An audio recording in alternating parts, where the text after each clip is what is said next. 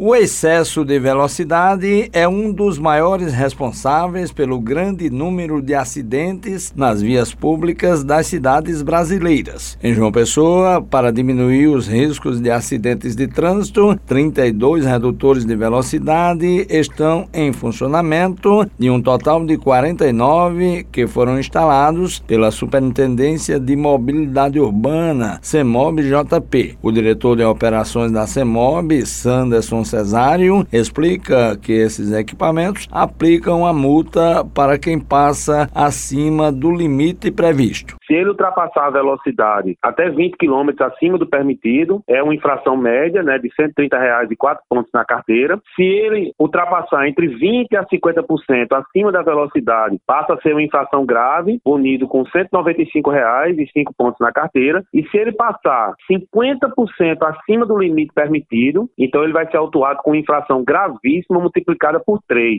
Aí passa a ter uma multa de 880 reais e 7 pontos na CNH do condutor. Esses são os três tipos de infração que ele pode ser autuado ao desobedecer a velocidade máxima no local monitorado por radar. Se o cidadão passar até 57, ele tem uma tolerância de 7 km. Então ele só vai ser multado se ele passar acima de 58 km por hora. Uma novidade no sistema de lombadas eletrônicas é que elas passaram a identificar veículos roubados. Nossos radares, eles têm um sistema OCR que faz a leitura das placas do veículo e essa leitura ela permite puxar todos os dados dados do veículo. Então é feita uma consulta ao Banco de Dados Nacional, que vai servir de parâmetro para os órgãos de trânsito, órgãos policiais, qualquer órgão público que precisar de informações referentes aos veículos que estão transitando na cidade de João Pessoa, né, esses radares estão alimentando esse banco de dados. Inclusive justiça, muitas vezes os veículos estão com processos né, de penhora na justiça, né, de busca e apreensão, então visa facilitar tudo isso. 90% dos redutores de velocidade em funcionamento aqui na capital tem o padrão definido de 50 km